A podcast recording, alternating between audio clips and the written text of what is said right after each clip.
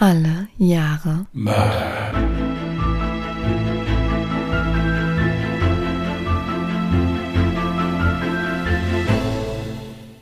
Herzlich willkommen zu Alle Jahre Mörder, der True Crime Podcast mit Christian, hallo. Und? Jasmin. Hi. So, hallo ihr Lieben, wir wünschen euch einen schönen Sonntag. Da Jasmin im Prinzip auch einen relativ langen Fall wieder hat, würde ich sagen, wir verlieren gar nicht so viel Zeit mit Geplänkel und äh, fangen so relativ zeitnah an. Genau, also holt euch am besten noch was zu trinken und lehnt euch entspannt zurück. Werbung. Kennst du das auch, dass man immer so ein paar Anstandsgetränke zu Hause hat, so irgendwelche Softdrinks oder so? Mhm. Ja, das Problem ist aber, seitdem ich überall Holy rumstehen habe, kommen jetzt alle von meiner Familie oder Freunden und wollen immer das trinken und jetzt habe ich die anderen Softdrinks halt alle im Keller stehen. Ja, weißt du, was ich auch total süß finde?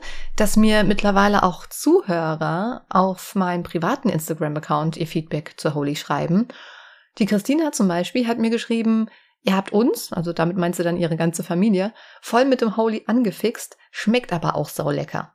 Und der Philipp schrieb mir, cool, dass ihr jetzt auch Holy nutzt. Ich habe es schon seit November in Gebrauch. Fast alle Sorten sind echt lecker.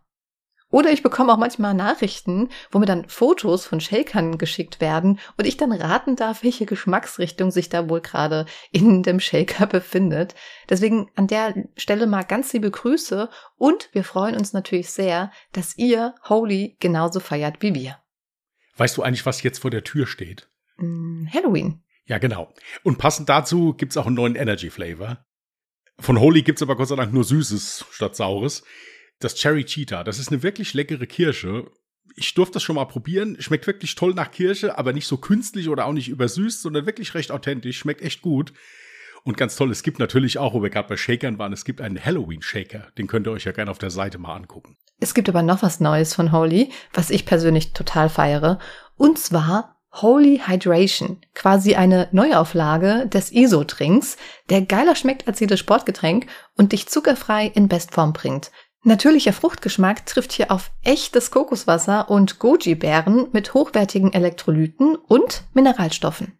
Genau, es gibt auch drei Geschmacksrichtungen: Pink Grapefruit, Strawberry Kiwi und White Peach. Damit bleibst du dann auch wirklich sicher hydriert, wenn es drauf ankommt, ob beim Sport, an heißen Tagen oder nach durchzechten Nächten. Ja, mal unter uns, das ist wirklich der perfekte Katerkiller. Und auch für Frauen während ihrer Menstruation sehr von Vorteil und glaub mir, ich weiß, wovon ich spreche. Das Pink Grapefruit hat es mir übrigens extrem angetan. Übrigens sind alle drei Holy Hydration auch als Proben in dem Probier-Adventskalender enthalten. Also falls du gerne mal Holy-Produkte testen möchtest oder noch nicht das passende Geschenk für deinen Liebsten hast, dann ist der Probier-Adventskalender wirklich eine gute Idee. Mhm. Und das Beste kommt wie immer zum Schluss. Mit unserem Code Jahre5 bekommt ihr 5 Euro Rabatt auf eure erste Bestellung. So bekommt ihr beispielsweise den Probier-Adventskalender für 44,99 Euro statt 49,99 Euro. Und für alle, die bereits von Holy angefixt wurden und nochmal bestellen wollen, haben wir auch noch einen 10%-Code für Bestandskunden klargemacht. Mit dem Code Jahre bekommt ihr 10% Rabatt auf eure nächste Bestellung. In den Shownotes findet ihr natürlich auch nochmal den Link zu Holy sowie alle Gutscheincodes. Werbung beendet. Dann fang mal in Ruhe an, ich würde mich dann zurücklehnen und lausche ergriffen. Es ist der 8. Juni 1982, als Werner Hartmann kurz nach 19 Uhr Feierabend macht. Er verabschiedet sich von seiner Ex-Frau Vasiliki, die für ihn arbeitet, und teilt ihr noch mit, dass er sich gleich mit seiner noch-Ehefrau Deborah trifft, um alle Details ihrer bevorstehenden Scheidung zu besprechen. Kurz darauf verlässt auch Vasiliki das Büro und fährt zum Pinocchios Pizza Pub, wo sie mit ihrer 14-jährigen Tochter Eva zum Abendessen verabredet ist. Dort angekommen ist sie allerdings sehr überrascht, denn plötzlich steht Deborah vor ihr und möchte sich dem Abendessen anschließen. Verwundert fragt Vasiliki sie, warum sie nicht wie geplant bei Werner ist. Werner habe noch duschen wollen und darum haben sie ihre Verabredung auf etwas später am Abend verschoben, entgegnet Deborah. Doch auch nach dem Abendessen plant Deborah wohl noch nicht zu ihrer Verabredung mit Werner zu gehen. Stattdessen fragt sie seine Ex-Frau Vasiliki und seine Tochter Eva, ob sie nicht noch Lust hätten, mit ihr tanzen zu gehen. Vasiliki ist verwundert über diese Einladung. Schließlich hatte sie immer den Eindruck, dass Deborah sie nicht mochte. Und jetzt will sie gleich den ganzen Abend mit mir verbringen? denkt sie sich und sagt schließlich zu. Es schadet sicher nicht, wenn sie versucht, das Verhältnis zu Deborah aufzubessern. Die drei suchen an diesem Abend mehrere Nachtclubs und Diskotheken auf, ehe ihr Mädelsabend gegen vier Uhr morgens endet. Deborah begleitet anschließend ihre Stieftochter Eva nach Hause. Als sie bei Werners Villa in Northbrook, einem Vorort von Chicago, ankommen, hat Eva unheimliche Angst. Mit Sicherheit wird ihr Vater Werner ihr die Hölle heiß machen, weil sie so lange aus war. Und das mit gerade mal 14 Jahren. Aber immerhin hat sie mit Deborah Verstärkung dabei. Vielleicht wird seine Standpauke ja gar nicht so schlimm ausfallen, wenn er erfährt, dass Deborah und sogar ihre Mutter den ganzen Abend bei ihr waren. Diese Gedanken gehen ihr durch den Kopf, als sie gegen 4.30 Uhr die Auffahrt erreichen. Dort sieht sie den Rolls-Royce stehen, den ihr Vater Deborah geschenkt hatte. Das ist sehr merkwürdig, schließlich steht der teure Wagen normalerweise in der Garage. Dann betreten Eva und ihre Stiefmutter das Haus. Aus dem Inneren schallt ihnen laute klassische Musik entgegen. Und wieder überkommt Eva ein unheimliches Gefühl. Warum hört ihr Vater um diese Uhrzeit noch so laute Musik? Und warum fehlt von ihm jede Spur? Sie hat fest damit gerechnet, dass er ihr wutentbrannt entgegenkommen würde. Irgendwas stimmt hier nicht, denkt sie sich und geht langsam die Treppen hinauf, die in das Schlafzimmer ihres Vaters führt. Die Tür steht offen. Als sie sich dem Schlafzimmer nähert, entdeckt sie ihren Vater. Er liegt inmitten einer riesigen Blutlache, vollständig entkleidet auf dem Boden. Unter Schock ruft sie ihrer Stiefmutter zu, dass sie sofort einen Notarzt rufen muss. Doch Deborah besteht darauf, das Haus zu verlassen und gemeinsam die nächste Polizeiwache aufzusuchen. Beim Polizeidepartement angekommen, erzählt Deborah, ihr Mann habe Selbstmord begangen. Sofort werden ein paar Beamten an die Adresse von Werner geschickt. Gegen 4.50 Uhr treffen diese am Tatort ein und finden den Leichnam von Werner Hartmann, der vollständig unbekleidet mit dem Rücken auf dem Boden in seinem Schlafzimmer liegt. Die Spuren weisen darauf hin, dass Werner gerade aus der Dusche kam, ehe er von seinem Mörder oder seiner Mörderin überrascht wurde. Rund um die Leiche finden die Beamten zehn Patronenhülsen. Ihm wurde mehrfach in den Oberkörper und in sein Gesicht geschossen. Allein im Gesicht finden sie fünf Eintrittswunden. Eine in der Stirn, eine im rechten Auge, eine im Kiefer, eine in der linken Wange und eine letzte im Mundwinkel. Selbstmord können die Ermittler direkt ausschließen. Dies wird später auch von der Autopsie bestätigt. Insgesamt wurde er 14 Mal von einer Kugel getroffen. Die Tatwaffe war laut der ballistischen Untersuchung eine Mac-10, eine kleine Maschinenpistole, die der bekannten Uzi ähnelt. Dies ist doch sehr ungewöhnlich. Solch eine Waffe wird üblicherweise nicht für einen Mord verwendet. Bis auf die Patronhülsen finden die Ermittler am Tatort keinerlei Hinweise auf den oder die Täter. Türen und Fenster weisen keine Einbruchsspuren auf. Werner muss seinen Mörder also entweder gekannt haben oder der Täter besaß einen Schlüssel zu dem Haus. Die Hinweise sprechen am ehesten für eine Beziehungstat. Also konzentrieren sich die Ermittler zunächst auf das nähere Umfeld von Werner Hartmann. In der Zwischenzeit werden Eva und Deborah Hartmann getrennt voneinander vernommen. Beide können ein Alibi vorweisen und man stellt auch schnell fest, dass ihre Aussagen zu dem Ablauf der Tatnacht übereinstimmen. Auch Vasiliki wird zum Verhör gerufen und kann das Alibi bestätigen. Dennoch werden alle auf Schmauchspuren untersucht.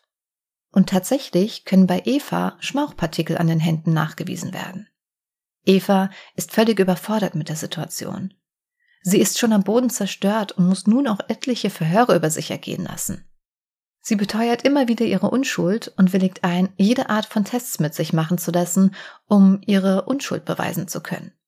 Unter anderem ein Lügendetektortest und sogar Hypnose wird bei ihr angewendet. Schließlich kann sie die Ermittler von ihrer Unschuld überzeugen. Eine Erklärung finden sie auch schnell für die Schmauchspuren. Eva fasste in der Villa das Treppengelände und die Wand an, auf denen jeweils Schmauchpartikel sichergestellt werden können. Die Ermittler haben von Anfang an auch nicht daran geglaubt, dass Eva was mit dem Mord zu tun haben könnte. Immerhin verhält sie sich in der ganzen Zeit, wie man es von einer trauernden Tochter, die zudem nach wie vor unter Schock steht, zu erwarten hätte. Anders sieht es bei Deborah Hartmann aus. Die Beamten haben von Anfang an das Gefühl, dass sie der gewaltsame Tod ihres Mannes eher kalt ließ. Als wäre das schon nicht merkwürdig genug, legt sie sich während einer Vernehmungspause kurzerhand auf den Boden des Verhörraumes und macht seelenruhig ein Nickerchen. Das ist alles andere als ein gewöhnliches Verhalten einer trauernden Witwe. Ihr ganzes Verhalten scheint äußerst verdächtig. Als die Beamten dann noch erfahren, dass eine Scheidung im Raum stand und Deborah wohl ein Verhältnis mit einem gewissen John Scott Carabbic führt, werden sie hellhörig. Also nehmen sie John Carabbic genauer unter die Lupe.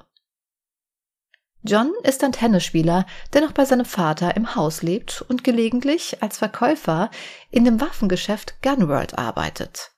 Er hätte also ohne Probleme Zugang zu Waffen. Jedoch hat auch er ein wasserdichtes Alibi für die Tatnacht. Sein Arbeitgeber sagt aus, dass John ihn am 8. Juni gegen 20 Uhr in seinem Haus in Bensonville besucht habe. Dort seien sie bis etwa 23 Uhr geblieben und anschließend in ein Restaurant in Wooddale gegangen. Auch die Frau seines Arbeitgebers kann dies bestätigen. Die Ermittler gelangen also in eine Sackgasse. Nicht nur, dass die Verdächtigen ein wasserdichtes Alibi haben, sie finden auch noch heraus, dass Werner Hartmann über ihre Affäre Bescheid wusste und bereits die Scheidung eingewilligt hatte.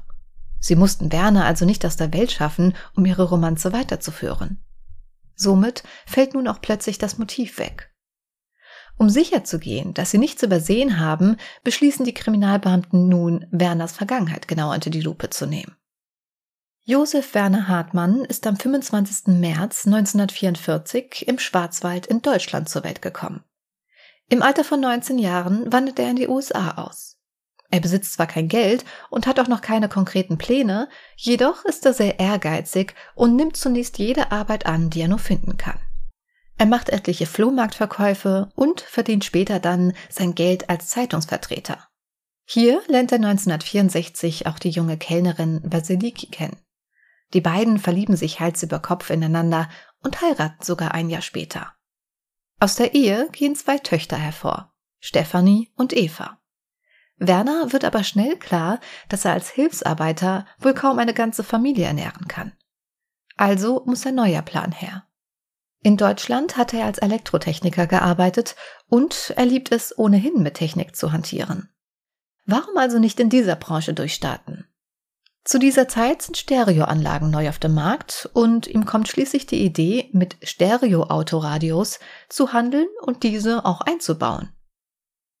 Anfang der 70er Jahre gründet er dafür die Chicago Music Corporation.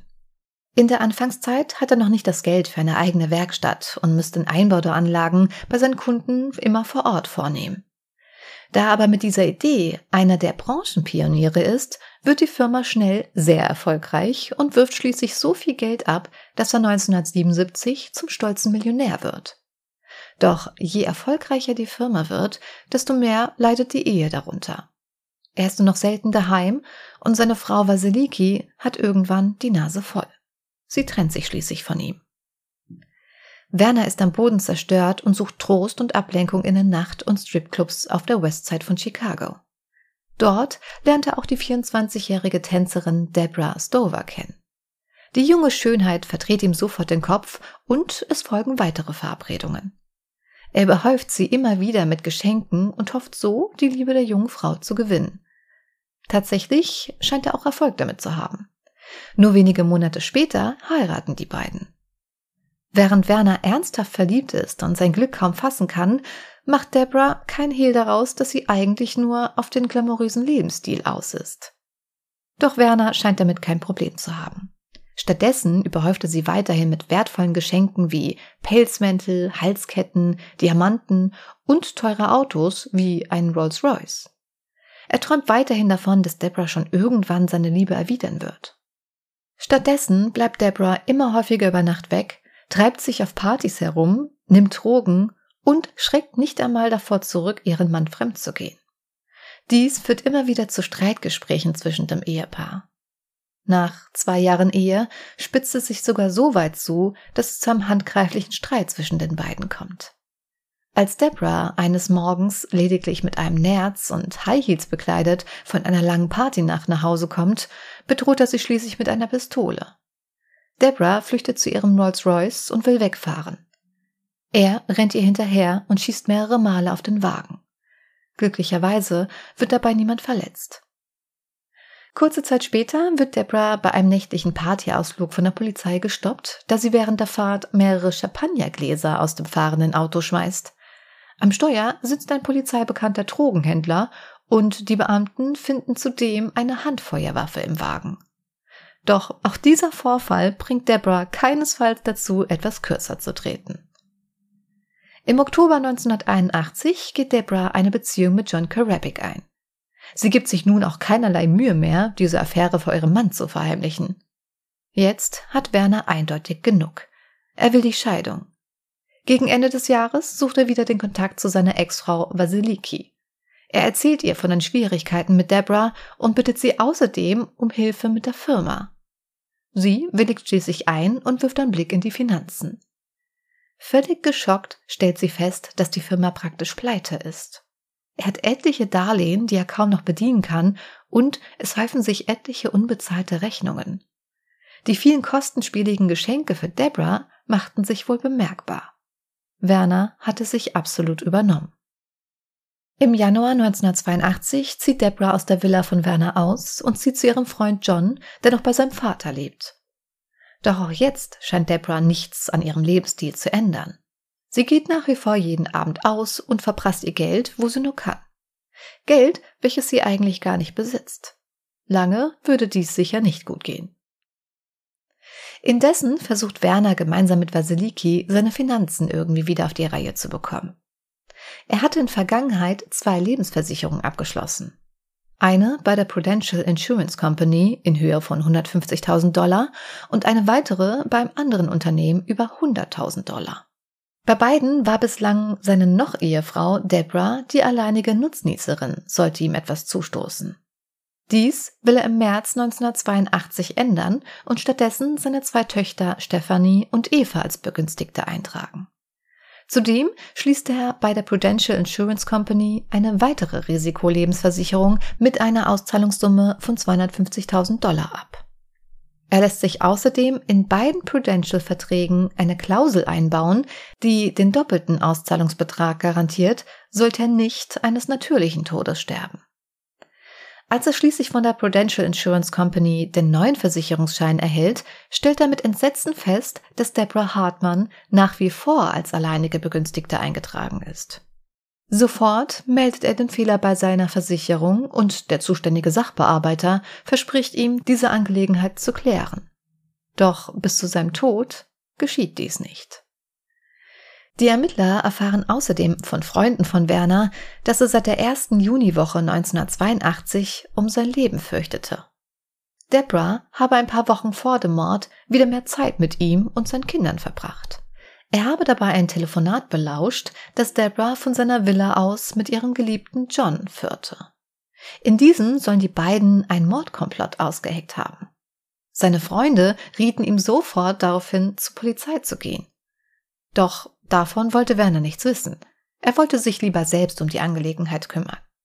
Eine fatale Entscheidung, wie sich herausstellen sollte. Obwohl die Ermittler mittlerweile ein mögliches Motiv haben, kommen sie nicht voran.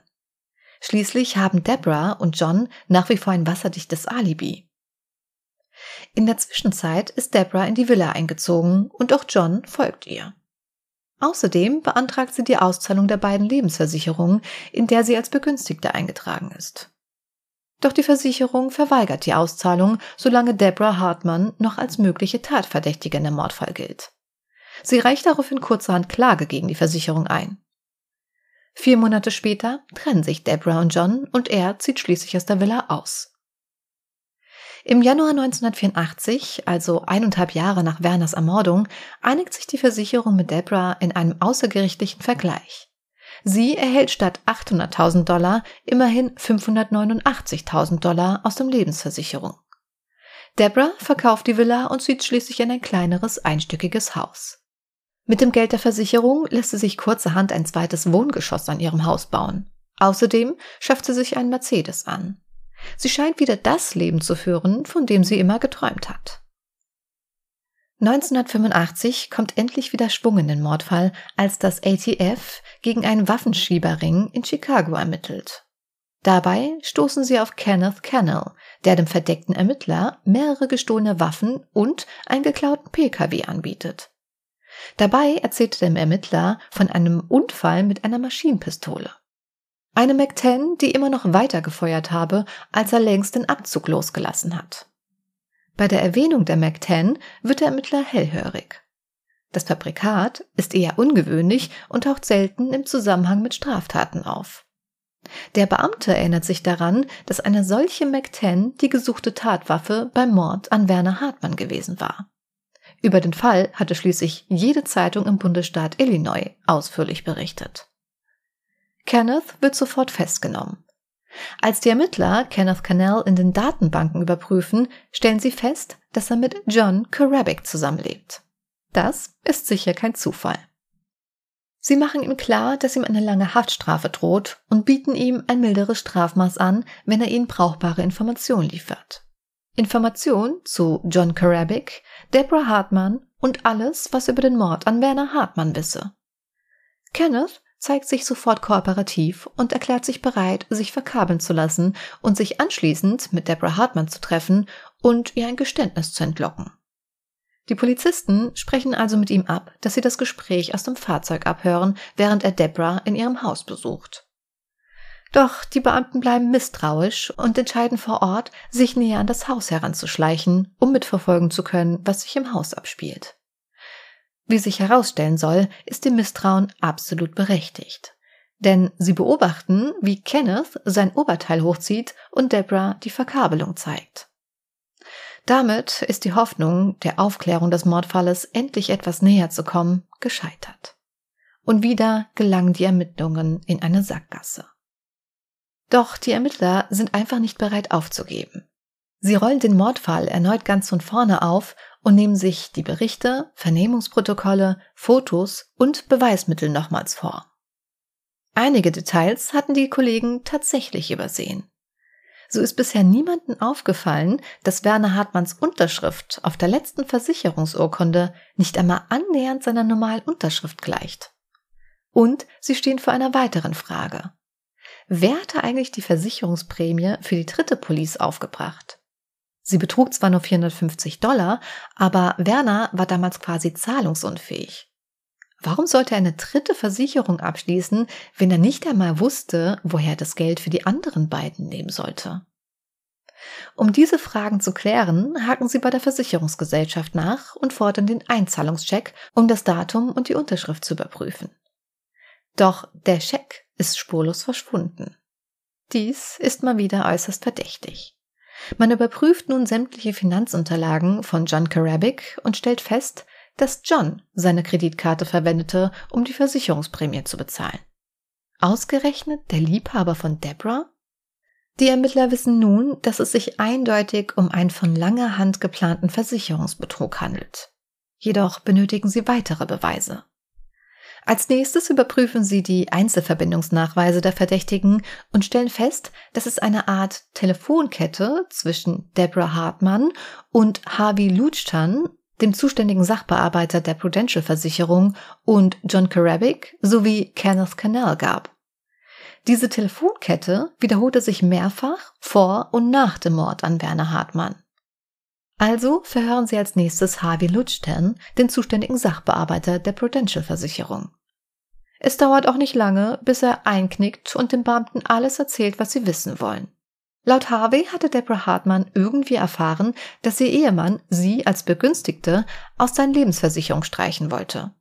Sie suchte ihn daraufhin auf und bot ihm 3000 Dollar in Bar an, wenn er ihr helfen würde. Sie verlangte von ihm, dass er das Formular ihres Mannes, in dem er seine Töchter als Begünstigte aufführte, verschwinden ließ.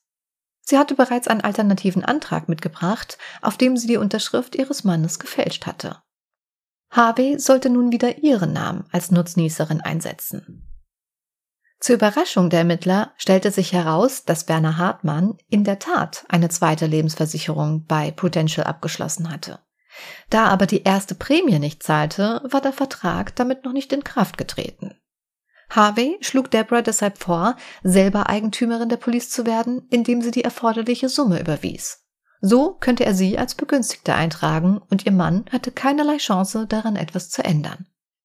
Im Anschluss verhören die Ermittler nochmals Kenneth Cannell und konfrontieren ihn mit den neuen Erkenntnissen. Er gibt darauf hinzu, dass Deborah und John einen Mordplan ausgeheckt hätten. Sie hätten ihm sogar 50.000 Dollar dafür geboten, wenn er Werner Hartmann erschießt. Er hätte jedoch abgelehnt, weil die Waffe, die ihm John dafür besorgte, beim vorherigen Test Ladehemmungen hatte. Trotz dessen, dass die Ermittlungen endlich vorangeschritten sind, fehlen nach wie vor Beweise dafür, dass einer der Verdächtigen tatsächlich den Mord durchgeführt hat. Man beschließt nun, einen völlig neuen Weg zu gehen, um die Verdächtigen wenigstens hinter Gittern zu bekommen, ohne beweisen zu müssen, wer von dem Beschuldigten Werner Hartmann ermordet hatte. Im Januar 1989 präsentiert die Staatsanwaltschaft den Fall vor einer Bundesjury in Chicago. Dort wirft man den Beschuldigten Deborah Hartmann, John Karabik und Kenneth Cannell mehrere Fälle von Post- und Überweisungsbetrug vor. Im Falle einer Verurteilung drohen den Angeklagten für diese Verbrechen nach dem Bundesrecht bis zu 25 Jahren Haft. Mit dem Sachbearbeiter Henry Luchton kann die Staatsanwaltschaft einen Zeugen präsentieren, der diese Verschwörung beschreiben kann. Der Fall geht schließlich im Februar 1990 vor Gericht. Die Gerichtsverhandlung dauert drei Wochen. Zu einer wirklichen Klärung des Mordfalles kommt es jedoch nicht. Allerdings gibt es plötzlich neue Zeugen. Zum einen Curtis Dover, der Bruder von Deborah Hartmann, der nun behauptet, John Karabik habe ihn dem Mord kurz nach der Tat gestanden. John soll Werner 20.000 Dollar geliehen haben und niemals zurückbekommen haben. Darum musste er sterben. Jedoch erweist sich der Zeuge als nicht glaubwürdig, da zum einen sein Insiderwissen erst Jahre nach dem Verbrechen an die Polizei weitergab und zum anderen saß er zum Zeitpunkt seiner Aussage wegen Einbruchs selbst in Haft. Ein weiterer Zeuge ist Donald Zork. Er sagt vor Gericht aus, dass Kenneth Cannell ihm und seinem Bruder 6000 Dollar für ein Alibi in der Tatnacht geboten hätte. Kennel sei bei ihnen an diesem Abend etwa drei Stunden nach der Tat aufgetaucht und äh, war völlig durch den Wind. Er soll für den Mord zwei goldene Halsketten erhalten haben. Außerdem soll er ihm erzählt haben, dass die Mordwaffe klemmte. Zorg sagt, dass Kennel wollte, dass die Brüder den Mercedes-Benz von Deborah Hartmann stehlen, weil dies die Anzahlung für den Mord sein würde. Doch auch er scheint nicht glaubwürdig, da er diese Aussage erstmals 1986 gegenüber der Polizei geäußert hatte. Also erst vier Jahre nach der Tat. Und auch er ist wegen mehrerer Einbruchs- und Diebstahldelikten bereits vorbestraft. Die Geschworenen benötigen nur drei Stunden für ihre Beratung. Sie sprechen alle vier Angeklagten schuldig. Deborah Hartmann wird am 12. März 1990 zu 22 Jahren Gefängnis, Kenneth Cannell zu 20 Jahren und John Karabik zu 16 Jahren Gefängnis verurteilt. Der Sachbearbeiter Henry Luchton kommt wegen seines Geständnisses mit lediglich zwei Jahren Haft davon. Allerdings müssen die Täter ihre Strafe nicht komplett absetzen. John Karabik kommt bereits Ende März 1990, also nur neun Jahre später, auf freien Fuß. Deborah Hartman nach nur zwölf Jahren Ende September 2002 und Kenneth Cannell ist 1996 verstorben. Die Töchter von Werner Hartmann reichen im Anschluss an den Strafprozess noch Zivilklage gegen die Prudential Versicherung und Deborah Hartmann ein. Sie fordern die volle Summe ein, die die Versicherung an Deborah Hartmann ausgezahlt hatte. Ein Gericht gibt den Klägerin schließlich recht.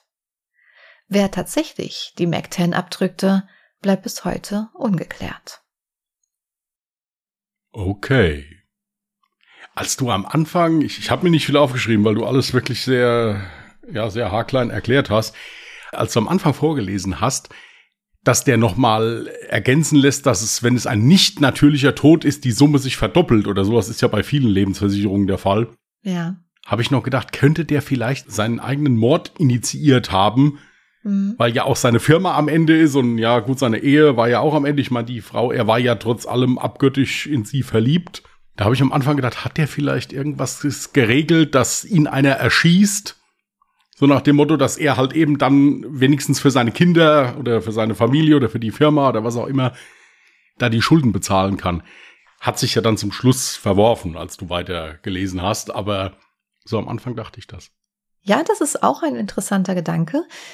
Ich muss dazu sagen, ich denke nicht, dass er seinen Mord irgendwie organisiert hat, sondern dass er dies vielleicht, also das war zumindest mein Gedanke, dass er dies vielleicht getan hat, um so, ja, so einen letzten Ausweg noch zu haben, wenn er quasi mit allem aufgibt und sich denkt, okay, ich komme aus der schiefen Lage nicht mehr raus und ich möchte, dass meine Töchter wenigstens abgesichert sind, dass er irgendwie im Hinterkopf vielleicht den Gedanken hatte, okay, wenn alle Stricke reißen, dann nehme ich mir vielleicht selbst das Leben und dann haben wenigstens meine Töchter noch was davon. Also das wäre jetzt ein Gedankengang gewesen. Ja, das drängte sich mir halt so auf, weil ich gedacht, ja, so ein Self-Made-Millionär war er ja. Ich meine, er ist ja, wie gesagt, nach Amerika gekommen und hat einfach jeden Job erstmal gemacht, Hauptsache um Erfolg zu haben. Das hätte für mich dann so das, das Ende dann noch auch so besiegelt dann. So nach dem Motto, ich bin jetzt verschuldet, aber jetzt bringe ich mich dann halt um und dann sind alle, haben alle wieder Geld und dann ist es gut. So am Anfang dachte ich mir das so kurzzeitig mal. Aber was dann da hinterher rausgekommen ist, ist auch der Hammer. Aber stell dir mal vor, es wäre wirklich so gewesen, dass er ein Auftragsmörder für sich selbst quasi arrangiert hat und es aber mit Absicht so aussehen lassen hat, dass Deborah Hartman oder John Carrick oder wer auch immer halt dafür verantwortlich war. Das wäre richtig heftig. Aber gut, ist eher unwahrscheinlich. Dann muss man es noch weiterspinnen. Da muss man sagen, okay, vielleicht hat er davon Wind bekommen, dass seine Frau da versucht, irgendwie sich wieder in die Versicherung da rein zu intrigieren. Hm. Und er hat es dann deswegen gemacht. Hier, aber sind wir mal ehrlich, es ist unrealistisch allein schon aus dem Grund, wie Deborah ja auch diesen Abend geplant hat. Ja, sie ist ja mit Absicht mit ähm, Vasiliki und äh, Eva, ihrer Stieftochter, ist sie ja mit Absicht den ganzen Abend verschwunden, einfach nur, damit sie ein Alibi hat und der oder die Mörder dann halt eben freie Bahn haben, um Werner Hartmann zu ermorden. Ja, also das ist ganz klar, dass sie das wusste. Das heißt, er wird dafür nicht verantwortlich, also selbst verantwortlich gewesen sein. Was ich richtig heftig und einfach nur krank finde, ist die Tatsache, sie wusste ja offensichtlich darüber Bescheid, dass er an diesem Abend sterben wird und dass sie ihn dann tot auffinden wird. Wie emotionslos kann man sein, um dafür zu sorgen, dass die eigene Tochter Eva ihren toten Vater auffindet? Ja, noch nicht mal emotionslos, sondern auch feige muss ich sagen. Also so, so nach dem Motto, damit muss ich mich ja jetzt nicht noch zusätzlich belasten. Irgendwie so. Nee, also ich finde das schon krass. Also auch die Tatsache, dass, äh, dass da ja der, der Sachbearbeiter von der Versicherung da noch mit reingezogen wird, sich da dann auch dann noch beteiligt. Da hatte übrigens auch die Polizei bei diesem Sachbearbeiter ja den Verdacht, dass sie auch sexuelle Gefälligkeiten ihm dafür geboten hat. Ich habe es jetzt nicht mit reingenommen, weil es dafür keinerlei Beweise gab und das ja auch nur eine Vermutung der Polizei war. Ja, was mich auf jeden Fall am, am Ende freut, ist, dass dann die beiden Töchter da vor dem Zivilgericht noch Recht bekommen haben und dann wenigstens noch ihr Geld bekommen haben. Ja, ja. Das ist ja schon mal wenigstens etwas Positives an der ganzen Sache. Ja gut, und die haben ja auch ordentliche Haftstrafen dann für was anderes bekommen. Also ich meine, der ist ja auch, sollte ja auch 22 Jahre in den Knast. Gut, war dann 20 Jahre drin oder so, was ich gelesen, aber was du gesagt hast, so, nee, noch nicht mal. Was, noch nicht nee, mal es weniger. waren einmal neun Jahre, zwölf Jahre und gut, einer ist halt sechs Jahre später verstorben. Ich weiß jetzt ehrlich gesagt gar nicht, wie alt genau Kenneth Cannell war, aber ich habe ein Foto bereitgestellt, was du dir jetzt in der OneDrive anschauen kannst. Unsere Zuhörer und Zuhörerinnen können sich das jetzt auf Instagram oder auf Twitter anschauen. Auf Instagram unter Mörder mit OE geschrieben oder auf Twitter unter Morde. Da habe ich nämlich so eine Fotokollage von Kenneth Cannell und John Carabik und selbstverständlich Deborah Hartman. Und darauf erkennst du auch ganz klar, dass Kenneth Cannell eindeutig älter ist als alle anderen. Das heißt, ich vermute mal, er wird eines natürlichen Todes gestorben sein, einfach weil er schon etwas älter war als der Rest.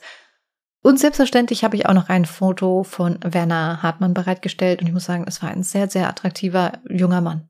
Ja, war ja auch ein sehr erfolgreicher junger Mann. Ja. Aber ist halt dann heftig, hat halt dann auch komplett die Kontrolle verloren, war blind vor Liebe dann halt auch. Ich meine, wenn da Pelzmetal und Rolls-Royce verschenkt wird, irgendwann ist die Kohle halt weg, ja. Ja, das ist halt einfach so traurig. wie man sich so Hals über Kopf in jemanden verlieben kann und im Prinzip sich die ganze Zukunft verbaut, weil man wirklich der felsenfesten Überzeugung ist, man könnte sich durch Geschenke Liebe einer Person erkaufen. Ja, er war es offenbar. Ja, was wahnsinnig schade ist, weil er hat ja wirklich hart für sein Geld gearbeitet. Ich meine, du hast ja auch gemerkt, seine erste Ehe ging dadurch in die Brüche. Übrigens, ist, ich hatte noch eine Information, ich habe sie jetzt nicht in den Fall mit reingenommen, weil ich das nur in einem Artikel gelesen hatte, dass wohl vor Gericht auch äh, ans Tageslicht kam, ob es dafür jetzt Beweise gab oder ob das jetzt nur die Aussagen von Deborah war, das konnte ich jetzt nicht äh, eruieren. Anscheinend soll Werner Hartmann ihr gegenüber auch mehrfach gewalttätig gewesen sein und in dem Ausmaß, dass sie auch schon ein paar Mal deswegen ins Krankenhaus gehen musste. Aber wie gesagt, ich habe es halt nur in diesem einen Artikel gelesen und war mir nicht ganz sicher, was ich davon halten sollte, weil man sonst nirgendwo nachlesen konnte. Sie beteuerte natürlich vor Gericht absolut ihre Unschuld und äh, meinte dann, ja, ich wollte das nicht, dass mein Mann stirbt und ähm, ich zitiere jetzt nochmal, es stimmt, wir hatten unsere Momente, in denen er mich schlug, aber ich hatte das Gefühl, wenn wir uns getrennt hätten, wenn wir eine Beratung in Anspruch genommen hätten, hätten sich die Dinge von selbst geregelt. Ja, hätte der noch fröhlich weiter bezahlt, ja. Ja wahrscheinlich. Nein, es, es tut mir leid, das ist ja, ist ja ziemlich naheliegend. Wie gesagt, es ist ja gut, dass dann da doch noch irgendwelche Urteile ergangen sind, auch wenn sie jetzt leider nicht wegen der Tat, sondern wegen was anderem. Aber ein paar Jahre waren sie ja alle doch im Gefängnis dann. Das finde ich ehrlich gesagt auch richtig gut raffiniert, dass ein Weg gefunden werden konnte, alle drei zu verurteilen, ja, plus diesen Sachbearbeiter, obwohl sie ihnen wirklich den Mord nicht nachweisen konnten. Ja, das fand ich sehr, sehr gut. Auch wenn es natürlich schade ist, dass sie nicht die volle Haftstrafe erhalten haben für das eigentliche Vergehen. Aber immerhin ist etwas geschehen ich denke mal, Deborah Hartman, ich habe jetzt nicht mehr mitverfolgt, was sie jetzt heute so treibt, aber sie wird ja noch an ihren Schulden zu knabbern haben, denn äh, die Versicherung holt sich ja selbstverständlich das Geld, was sie ausgezahlt bekommen hat, von ihr zurück. Ja, und dann ist mir aufgefallen, dass die Zeit der Mac 10 offenbar dann nach 1982 kam, weil so in den 90er Jahren war das eigentlich die Drogendealer-Waffe in den USA. Mhm. Ja, mit dem Ding kannst du auch Bäume fällen. Ja, also ja. so schnell wie das schießt. Ja, das ist äh, echter Hammer. Ja, aber es ist eher so weniger die Waffe für so einen Auftragsmord. Nee, es ist eher so so klassischer Drive-by-Shoot. Da Richtig, nimmt man die genau. gerne. Ja, wenn genau. man einfach draufhalten muss irgendwie. Ja. Deswegen also diese ganzen Aussagen, die da vor Gericht getätigt wurden mit den plötzlich neu erscheinenden Zeugen, die hatten auch teilweise dann so Details genannt, wo man sich dachte so, hm, da könnte was dran sein, weil sie zum Beispiel auch beschrieben haben, wie genau äh, dieser Tatablauf war, dass er sich, er quasi ja sich einmal um sich herum getanzt hat, so mehr oder weniger, ja, durch natürlich den, den Stoß der Kugeln. Also ich, ich, ich kann selber überhaupt nicht sagen, wer dahinter steckt. Es kann auch ebenso gut sein, dass ein weiterer Mensch für diesen Mord beauftragt wurde. Also dass es quasi einen Auftragskiller gab, der bislang komplett unbekannt ist. Ja, oder es kann auch sein, dass er irgendwo Schulden hatte noch oder so. Also wie gesagt, da ist ja alles möglich. Ja, nee, nee, also ich gehe davon aus, dass die drei definitiv für seinen Tod verantwortlich sind. Nur wer den Mord dann letztendlich durchgeführt hat, das kann ich selber nicht beurteilen. Ja, da gebe ich dir recht. Wobei ich nach wie vor denke, dass es keiner von den drei war, also dass die den Mord in Auftrag gegeben haben und ein anderer hat's gemacht. Genau, ja. Weil die ja äh, mehr oder weniger da sich mehr schon um das Finanzielle gekümmert haben, mhm. wenn man es so nimmt. Und da denke ich mir nicht, dass sich dann da einer die Finger schmutzig macht. Das kann ich mir nicht vorstellen. Ich fand es aber heftig, dass Kenneth Cannell, obwohl er die Möglichkeit hatte, ein milderes Strafmaß zu bekommen, dass er trotzdem Deborah nicht verpfiffen hat. Ja gut, vielleicht hat sie auch noch was gegen ihn in der Hand gehabt, wer weiß, oder der hat einfach Angst gehabt, kann ja auch sein. Keine Ahnung, aber ich fand es sehr interessant. Wer einmal einen Auftragskiller anruft, der macht das auch zum zweiten Mal, wenn irgendwas anbrennt. Ja, oder aber er hatte nicht so wirklich jetzt Angst vor einem Gefängnisaufenthalt, weil er das mehr oder weniger gewohnt war. Also das begleitete ihn ja quasi durch sein ganzes Leben und das war für ihn jetzt nichts Neues. Vielleicht lag es auch einfach daran, dass er so ein bisschen gleichgültig, was das anging, war. Gut, also wie gesagt, ihr könnt gerne die Fotos zu dem Fall auf Instagram oder Twitter auschecken und wir freuen uns natürlich auch riesig, wenn ihr uns Feedback da lasst zu dem Fall oder auch gerne noch offene Fragen. Äh, übrigens an der Stelle, wir sehen auch alle Kommentare, die ihr unter die Spotify Feedback Funktion hinterlasst oder auch neuerdings bekommen wir immer wieder mal Kommentare über Podigy, also unserem Hoster, wo wir den Podcast halt hochladen. Wir lesen das alles ganz fleißig. Wir können leider auf die Kommentarfunktion dort nicht antworten, aber wir lesen das und freuen uns natürlich sehr. Auf Instagram oder Twitter könnten wir natürlich auch antworten. Und wenn ihr uns direkt schreiben möchtet, könnt ihr das machen unter der E-Mail-Adresse Contact at allejahremörder.de, Mörder auch mit OE geschrieben. Im Übrigen, wir lesen auch bei Instagram, weil ich da auch schon angeschrieben wurde, wenn ihr zu älteren Fällen etwas schreibt oder sowas. Es kann immer mal sein, dass mal nicht sofort Antwort gegeben wird, wenn das gerade am Veröffentlichungstag von dem neuen Fall kommen immer recht viele Zuschriften. Mhm. Aber wir lesen alles. Also ist wirklich, Gebt immer zumindest schon mal ein Herzchen, dann habe ich es gelesen, auf jeden Fall. Oder Jasmin. Ja. Also insofern, es wird, geht nichts verloren. Genau. Alle Kontaktmöglichkeiten findet ihr natürlich wie immer in den Show Notes. Also schaut dort auch gerne nochmal rein. Möchtest du ein neues Jahr für mich ziehen? Ja, muss ich gerade noch aufrufen hier.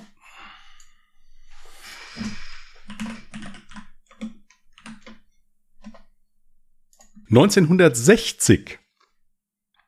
Interessant, das scheint wohl mein Jahr zu sein. Ich hatte das nämlich schon zweimal, aber es gibt noch keinen Fallvorschlag eurerseits, also gerne einsenden. Okay.